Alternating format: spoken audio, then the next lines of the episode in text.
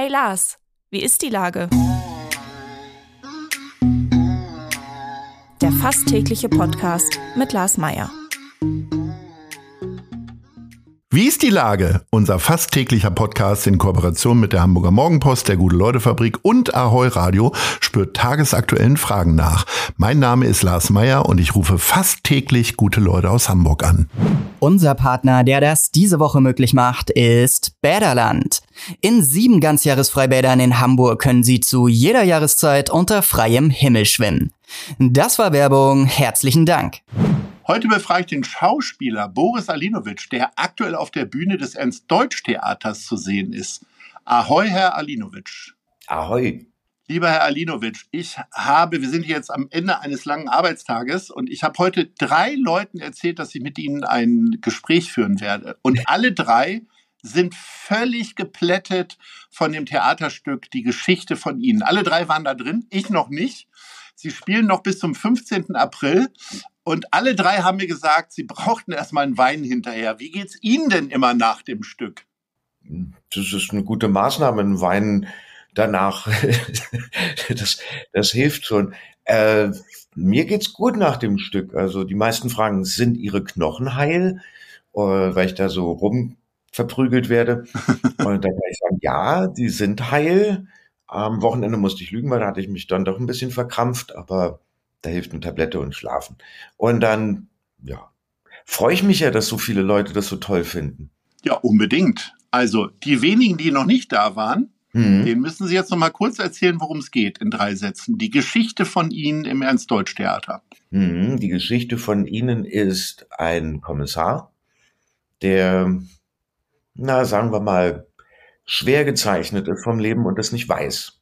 Und äh, man erlebt an einer Szene, wie er zu Hause keine Beziehung führen kann und völlig verzweifelt ist, weil er hat jemanden im Verhör nicht gut und regelmäßig, also nach Regeln behandelt.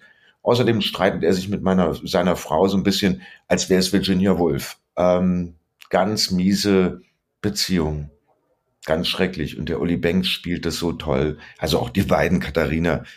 Da bin ich immer hinter der Bühne und denk so, das ist halt toll. Und dann kommt er äh, in ein Verhör, weil tatsächlich ist dieser Verhörte gestorben.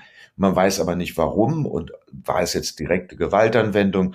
Und da kommt dann Stefan Schad, der das auch so wunderbar macht, diesen verzweifelten Kommissar da in die Mangel zu nehmen, äh, der eigentlich zusammenbricht. Der gehört eigentlich in Behandlung. Der muss irgendwie, der kann nicht mehr.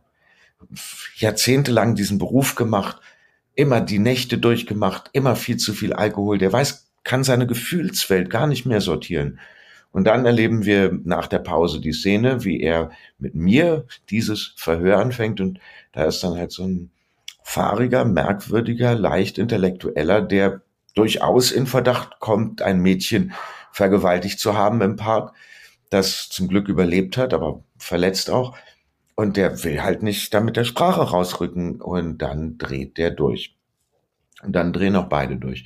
Und äh, wir erleben, was da passiert ist. Und was wie ein Krimi klingt, ist eigentlich wirklich ein Psychogramm, was der Uli da hinzaubert, wo man sagt, ja, so ist es halt wenn aus so einer traumatischen Kindheit, über die man dann plötzlich was erfährt und der viele Alkohol missbraucht und die Beziehungsunfähigkeit, die ja auch da irgendwo Wurzeln hat, wenn das alles kapeister geht an irgendeinem Punkt, würde man sagen, das ist eine Folgeerscheinung und wieso kann da keiner helfen? Und das ist so, Uli spielt es so schön beeindruckend, dass man rausgeht und sagt, ja, aber es kommt ja im Leben so vor. Da helfen ja jetzt gar nicht die Polizeiregeln, sondern da muss man was anderes machen. Ähm, das ja, es funktioniert offenbar. Es freut mich total. Das Stück wurde ja von John Hopkins geschrieben, der durch sein Drehbuch zum James Bond-Film Feuerball berühmt wurde. Mhm. Wenn Sie die Wahl hätten, wen würden Sie lieber spielen, James Bond oder seinen Gegenspieler? Also Sie haben ja durchaus auch Kommissarerfahrung, das darf ich ja, ja. nochmal dazu sagen. Die wenigen, ja. die sich nicht erinnern, Sie haben jahrelang in Berlin äh, dem, äh, dem Bösen ein Garaus gemacht. Genau. Also wen würde ich spielen bei Feuerball? Ist das der Film, wo die so im weißen Bikini aus dem Wasser steigt oder ist das ein Ja, anderer? äh, oh, das weiß ich gar nicht. Aber äh, war das Ursula Andres? Nee, aber ich glaube, mir, also nicht ich glaube, sondern mir geht es eigentlich eher um die Frage James Bond oder insgesamt halt den Gegenspieler. Es gibt ja doch äh, viele äh, gute Bösewichte, allen voran natürlich Gerd Fröbe, auch ein Ja, Berliner. klar. Also Bösewicht ist ja, ist ja spannend.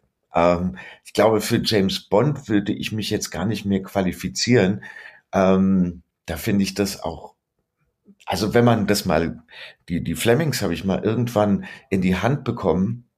Ich weiß gar nicht, dazu hatte ich gar, Bösewicht ist einfacher, aber Bond hätte natürlich diese tollen Flirt-Szenen.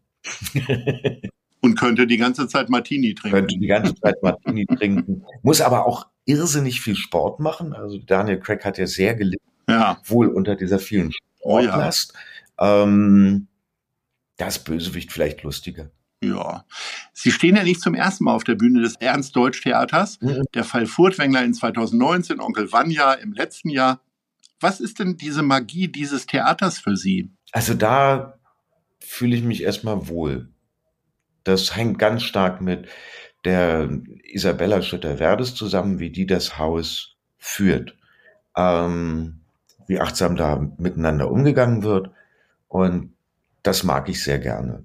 Ähm, also, und, und mit Harald Weiler ist es ja die zweite Arbeit nach Furt, äh, Furtwängler. Und ähm, das ist auch total spannend, mit Harald zu arbeiten. Ich kenne ihn ja noch als Kollegen. Mhm.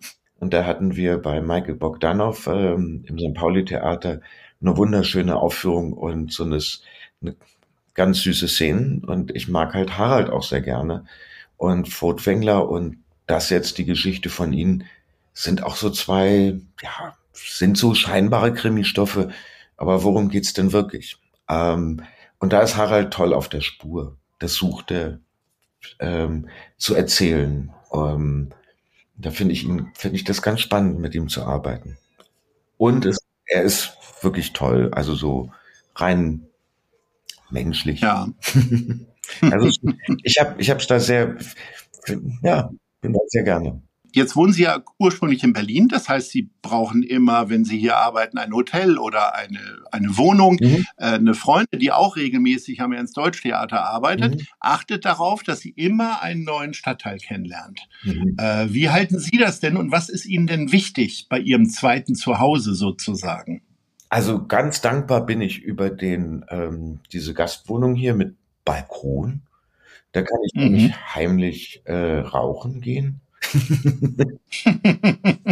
äh, Mhm. Und ähm, ansonsten ist es so eine schnuffige Wohnung, wo schon eine ganz liebe, tolle Kollegin, die heute Abend drin ist, äh, drin gewohnt hat. Das ist cool. Ähm, ist halt so eine private. Aber der Stadtteil ist Ihnen eigentlich egal. Wohnen Sie dann immer da um die Ecke beim Theater? Also lieber eine gewisse Nähe oder doch lieber einen Abstand? Also ich finde das jetzt, ist es mir eigentlich nicht so wichtig. Also St. Pauli ist jetzt halt lustig, es ist schön, es ist gleich an der Elbe. Ah. Ähm, mit der U-Bahn ist es halt einsteigen, einmal Landungsbrücken vorbeifahren, rausgucken aus dem Fenster, sagen, hey, hübsch. ähm, Finde ich cool. Also ich bin da jetzt aber auch nicht so festgelegt, weil das ist ja immer eine Frage der Organisation. Dann machen wir das Stück, dann hat man ein halbes Jahr vorher, was für eine Wohnung findet man. Das sind ja dann doch irgendwie zweieinhalb, drei Monate, die ich dann hier in Hamburg vornehmlich bin und ab und zu mal nach Hause fahre, um den Briefkasten auszuleeren. Ja.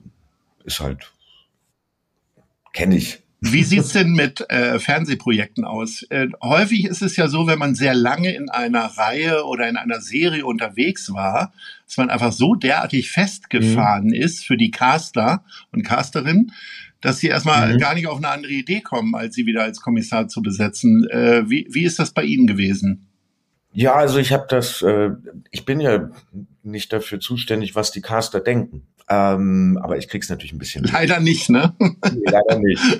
Äh, sonst wäre ich jetzt schon längst Bond gewesen, wahrscheinlich. ja. Also, aber keine Ahnung. Also ich kann mich darauf einstellen, dass das war so nach dem, oder ich merkte so, der Tatort wird ja auch irgendwann zu Ende sein. Und ich habe die ganze Zeit über ja Theater gespielt, weil was macht man die restlichen zehn Monate im Jahr? Mhm. Und es war sehr schön am, am Renaissance-Theater oder hier am St. Pauli-Theater oder äh, Kammerspiele und so. Also habe ich eigentlich die ganze Zeit durch Theater gespielt und habe auch gedacht, das ist A, der Beruf, den ich gelernt habe und B, ist das auch ein bisschen ein Trainingsberuf.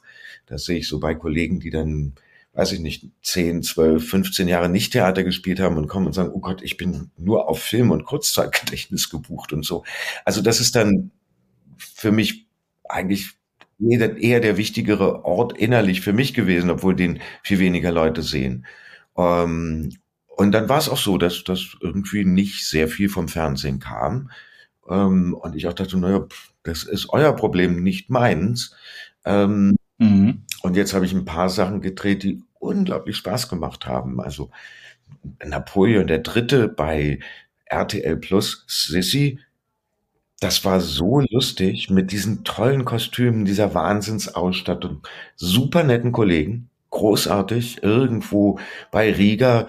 Und dann darf ich da sowas spielen. Das ist schon fast ein Bond-Bösewicht, so dieser kleine Napoleon. Mhm. Ich hatte wirklich äh, äh, totalen Spaß dran. Ähm, und dann ja, gibt's halt mal so Anfragen und dann muss man gucken, wie das auch in die Pläne passt. Und dann habe ich auch erstmal die Zeit nach dem Tatort genossen, wenn dann mal luxuriös mhm. ist dann plötzlich ein Monat frei. Mhm. Und dann konnte ich segeln gehen. das ist so meine große äh, Leidenschaft so, dass ich dann irgendwie sage, ja, in, in einem Monat, da kommt man auch echt weit raus auf den Atlantik. Also das ist dann mit meinem kleinen Schiffchen möglich. Ja. Wir gehen nicht segeln, sondern wir tauchen in die Nacht ab. Wir sind nämlich jetzt schon bei unserer Top 3 mhm. und ich würde gerne wissen, wo es Sie denn so hintreibt. Äh, vielleicht nach einem anstrengenden Probentag oder aber natürlich vielleicht auch mal nach einem äh, Theaterstück. Wo gibt's noch ein leckeres Bier, einen Wein oder auch noch ein bisschen was zu essen? Fangen wir mal bei Platz 3 an. Fangen wir mal bei Platz 3 an. Ähm, das war eigentlich, als ich Vanya da im äh, letzten Jahr gemacht habe, war das meine Gastwohnung direkt gegenüber vom St. Georg in der langen Reihe. Ja. So dass ich so sagen konnte, wenn ich jetzt, und die hatte keinen Balkon. Und ah, da musst du zum ich, Rauchen immer in die Kneipe gehen. Ich dachte, ich hätte jetzt aber Lust nach dem langen Tag auf eine Zigarette und ein Bier und das ging da sehr, sehr gut und sehr gepflegt. Das ist ein ganz, fand ich auch einen echt kuscheligen Laden. Also mochte ich sehr. Ja. Ähm, Platz zwei. Dann, ähm, Platz zwei. Platz zwei ist, puh, das ist schon schwierig. Aber man kann sagen, was, was zum Essen gehen abends toll ist, da würde ich schon das äh, Cuneo sagen, das ist toll. Und ähm, irgendwas, wo waren wir denn, wenn ich am St. Pauli war? Pff, eigentlich auch nur in der Kneipe. Im St. Pauli-Theater, dann werden Sie definitiv in Cuneo gewesen sein. Ja, also ist dann immer so die Kneipe, die halt am bequemsten ist, wo dann vielleicht auch noch Freunde, die in der Vorstellung waren, wo man dann keinen langen Weg hat. Und da wäre es jetzt eben Platz eins, ist ganz klar bei, Entschuldigung fürs Bling, das war, ist jetzt die, die, die Bodega direkt neben dem Theater. Oh, leckere Tapas gibt's da. Super ganz leckere toll. Tapas und äh, super leckeren Rioja und dann kann man da noch sitzen und über die Vorstellung reden oder äh, ja. was, was so Schauspieler halt eben am Abend alles erzählen. Ja. Bis zum 15. April sind sie wahlweise im Hamburger Nachtleben zu sehen, in den drei bekannten Örtlichkeiten, die Sie genannt haben. Wer aber ganz sicher gehen möchte, der kauft sich eine Karte für das Ernst-Deutsch-Theater und da gibt's die Geschichte von Ihnen. Ich wünsche Ihnen ganz, ganz viel Freude und freue mich, wenn wir uns mal wieder hören beim nächsten Theaterstück, egal ob am St. Pauli-Theater, Kammerspiele oder Ernst-Deutsch-Theater. Vielen Dank Danke. und Ahoi. Ahoi! Dieser Podcast wird präsentiert von der Gute-Leute-Fabrik, der Hamburger Morgenpost und Ahoi Radio.